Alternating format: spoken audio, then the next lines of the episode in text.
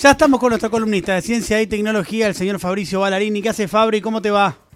¿Cómo andan? Muy buenas tardes. Muy buenas tardes para ti. Bueno, Fabri, tenemos para hablar de algunas cuestiones que se desprenden de la cumbre de cambio climático en Glasgow. Una de ellas tiene que ver con algo que resulta un tanto técnico y que me interesa profundizar y conocer un poco más. Porque claro, lo hizo el presidente de la Nación, entre otros eh, líderes mundiales, hablar de condonar deuda por acciones beneficiosas para el ambiente. Condonar deuda por acciones que sean beneficiosas para el ambiente. Esto, claro, en el medio de una negociación muy importante para la Argentina con el Fondo Monetario Internacional. Bueno, a ver, Fabri, ¿qué países hicieron esto de condonar deuda por acciones para que el ambiente esté mejor y cómo le fue?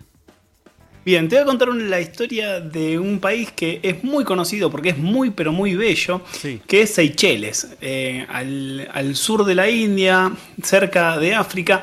Es muy conocido por su naturaleza, de hecho ahí viven especies que están en peligro de extinción, ah. también tiene muchas reservas de corales y el país no estaba muy amigado con el medio ambiente y en los últimos años, pese a la crisis que tenía, no se preocupó, o sea, muchísimo con el ambiente y cayeron, obviamente, la cantidad de corales, el turista que iba no los cuidaba mucho, no había muchas políticas, así que lo que se les ocurrió al país es, ok, tenemos una deuda terrible, ¿sí? O sea, no la podemos pagar, pero sabemos que el mundo necesita cuidar estos corales y estas especies, porque estas especies son únicas, o sea, ustedes nos necesitan en el fondo. Así que lo que podemos hacer es lo siguiente, ustedes me perdonan parte de la deuda que yo tengo y yo como país me comprometo a ampliar la cantidad de espacio protegido, de conservación. Y le fue muy pero muy bien, sobre todo al ambiente. Pasó de tener tierras protegidas, o en realidad parte del mar protegido, aproximadamente un 0,3% a un 30% en solo 5 años. Y la condonación de la deuda, obviamente es un país muy pequeño, tiene 100.000 habitantes, fue de 22 millones de dólares. Funcionó bastante bien porque también se adoptaron otras medidas para, protección, para hacer más, eh, más rigurosa la protección, para que los turistas estén mucho más eh, secuestrados de determinadas ideas, para proteger determinadas áreas.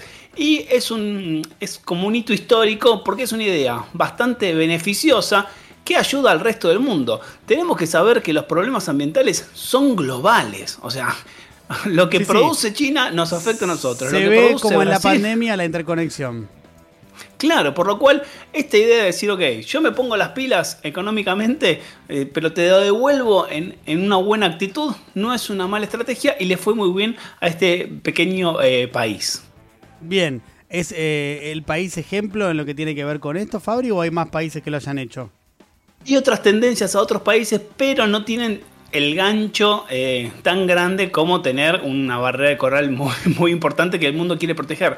En nuestras tierras también eh, está vinculado a la necesidad que tiene el mundo de proteger a la Argentina. Y ahí está directamente relacionado con el segundo tema, perdón que te los vincule, que tiene que ver con un tema que está en la agenda de todos, sobre, sobre todo en las últimas 24 o 48 horas, que tiene que ver con el hidrógeno verde. ¿Por qué el mundo tiene que proteger a la Argentina? O sea, ¿por qué le interesaría al planeta decir, ok, ok, cuiden el, cuiden el ambiente que yo te perdono la deuda. ¿Cuál es el beneficio que va a tener el mundo más allá de perdonar la deuda? En el fondo, el beneficio está relacionado con un interés que tiene la región que no tiene que ver ni con el agua dulce, ni con algo muy puntual, ni con los glaciares. Tiene que ver con que Argentina se puede convertir en algo muy importante para nosotros y para el resto del planeta, que es en el productor de la vedette de esta semana que se llama hidrógeno verde. ¿Por qué? Entonces, ¿por qué tenemos que cuidar nuestro ambiente? ¿Por qué el mundo tiene que cuidar nuestro ambiente? Porque tenemos dos regiones muy preponderantes una es la Patagonia, ¿sí? Y otra es el, norte argentino, que tienen dos características fundamentales a proteger. La primera es la Patagonia, tiene mucho viento, ¿sí? entonces tenemos que conservar, no tenemos que vender las tierras a un montón de personas extranjeras porque hay muchas posibilidades de hacer campos eólicos enormes. ¿sí? Y por otro lado, en el, en el norte tiene que ver con la eh, energía solar, por lo cual también hay un interés enorme en generar energías limpias. ¿Qué haría esta combinación de estas energías limpias? O sea, ¿cómo se une la energía limpia con el hidrógeno? Que la única forma que tenemos de obtener hidrógeno de forma limpia, que es lo que necesita el mundo para salvarse, es gracias a convertir agua, romper el agua, no sé si recuerdan del colegio, pero el agua es H2O, oh. ¿sí? Por, por lo cual necesitas romper esos hidrógenos y separar el oxígeno. Ese proceso que parece una pavada necesita mucha energía, o sea, se llama hidrólisis, es romper el agua. De esa manera muy simple se, obtiene hidrógeno. El tema es que la forma de obtener ese hidrógeno hoy es muy costosa y es muy contaminante, por lo cual lo que dicen estas nuevas tecnologías, usemos las tecnologías limpias, el viento ¿sí? y la energía solar, para generar electrólisis, romper el agua y obtener hidrógeno. De esa manera se obtiene el hidrógeno verde. Esas dos cosas están recontra hiperconectadas porque cómo se entiende una de la otra, básicamente necesitamos cuidar al planeta y necesitamos cuidar a la región para obtener un recurso que el resto del planeta necesita. Hace pocas horas se ha confirmado o se está hablando de una negociación de una empresa australiana que viene a invertir muchísimo dinero también pasa con empresarios japoneses, empresarios alemanes. Lo que sucede en el resto del mundo es que hay una presión muy grande por no contaminar, por reemplazar determinadas energías y ahí es donde podemos jugar fuerte. A ver, pero con respecto a esto, ¿el hidrógeno verde para qué sirve? ¿Dónde se puede usar, por ejemplo? Porque entiendo un cambio, tenemos que plantearlo como un cambio de paradigma, ¿sí? O sea, como un cambio de paradigma energético. De hecho, lo que podemos pensar es bastante bastante simple. En la actualidad tenemos, no sé, petróleo, tenemos nafta, tenemos formas de, de consumir determinadas energías y tenemos determinados tipos de gas. El hidrógeno verde podría servir para dos cosas. En principio podría servir como gas, como el gas que podés ventear en tu casa, o sea, para la calefacción, para cocinar, eso podría ser útil, o sea, se puede utilizar. Pero por otro lado, y es lo más interesante, se podrían hacer lo que se llama pilas de combustible. Pilas que necesiten solamente hidrógeno y que el consumo de esa pila, además de electricidad, libere agua como desecho, o sea, como, como si fuese la forma de liberar, eh, en vez de combustión, lo que hace un, motor a combustión, un auto, el auto en vez de liberar ese humo tóxico, liberaría agua.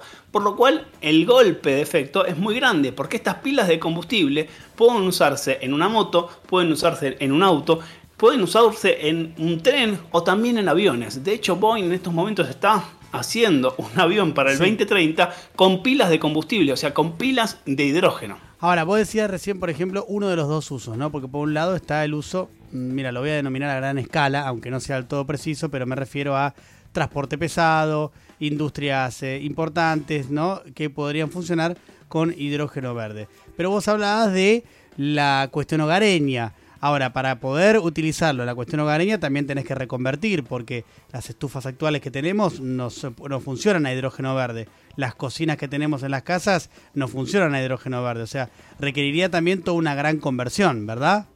Requeriría una gran conversión, por eso digo que es un cambio de paradigma energético, porque también eh, es un cambio de paradigma tecnológico los autos son distintos. De hecho, existen autos, hay varias empresas que eh, están produciendo desde el 2015 autos a hidrógeno, o sea, son pilas de combustible. Los cargas y tienen casi la misma autonomía que un auto eh, a, nafta.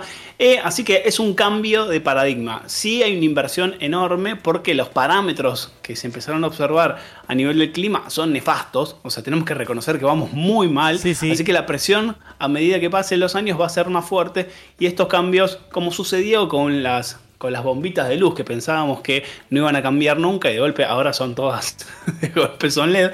Eh, lo que podemos empezar a pensar es quizás estos cambios van a ser progresivos, pero sí van a ser inmediatos. O sea, no, es, que van a suceder en los próximos 50 años, sino que van a suceder en los próximos 5 o 6 años. Y ahí sea un debate interesante, ¿no? Porque en paralelo eh, a esto, que es hacia donde tenemos que aspirar, y que tiene que ver con el desarrollo de energías eh, y combustibles sustentables, está también la necesidad del desarrollo argentino, ¿no? En estos años tan cruciales, tan difíciles, y ahí ingresa Vaca Muerta, ¿no? Vaca Muerta es una de las reservas de gas más importantes del mundo.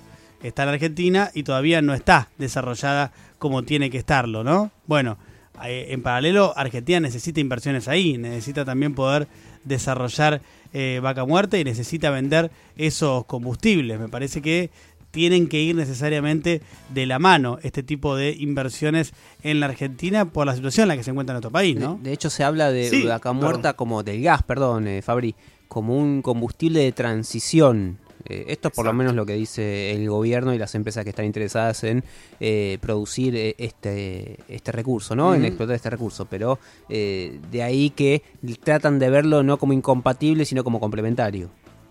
Sí, de hecho lo que estamos, lo que sabemos es que el petróleo se va a acabar, que el gas se va a acabar. O sea, hay un fin. O sea, lo que estamos viendo es parte de la historia, el final de la historia. Los autos a combustible se van a terminar de fabricar en los próximos años y serán los últimos.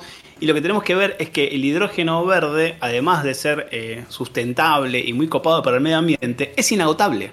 Claro. Porque agua va a haber siempre. O sea, el ciclo del agua se va, va, a suceder. Por lo cual, digo, es interesante también pensar en el corto plazo, o sea, aprovechar el último momento del corto plazo, pero también pensar en estas tecnologías a largo plazo y cómo el país se puede parar de otra manera porque lo que es una necesidad para otros países por no tener estos o sea por no tener estas, estos lugares paradisíacos para generar eh, energías limpias puede ser una oportunidad para la Argentina para venderle al resto del, del, mundo. Y ahí también ingresa la cuestión de como toda nueva tecnología requiere de un tiempo para abaratarse. A qué me refiero con esto todavía el costo todavía el costo de producción del hidrógeno verde no sé cuánto es, pero debe ser mucho más caro que el costo de producción del petróleo, ponele, o del gas. Tal cual, para que sea, para que sea rentable en estos momentos, tiene que bajar a la mitad la producción de las energías limpias, o sea, sobre todo la eólica y la eh, solar. O sea, si no baja la mitad esas, esas energías, no es rentable, es cero rentable. Por eso hay una fuerte presión y un fuerte interés de determinados países de decir, ok, hacemos un incentivo para bajar esos costos a medida que se hacen más campos eólicos, se vuelve más barato. De hecho, hacer campos eólicos hace 10 años era imposible y en la actualidad son muchos más baratos. Pero bueno, tiene que haber un, incentivo para bajar esos precios. Si no bajan esos precios de esas energías limpias, bueno, realmente, más allá de que sea sustentable, no es redituable económicamente. Bien clarísimo, como siempre, el querido Fabri Balarine. Gracias, Fabri. Que tengan hermosa semana. Gracias. Un abrazo grande. Chau, chau.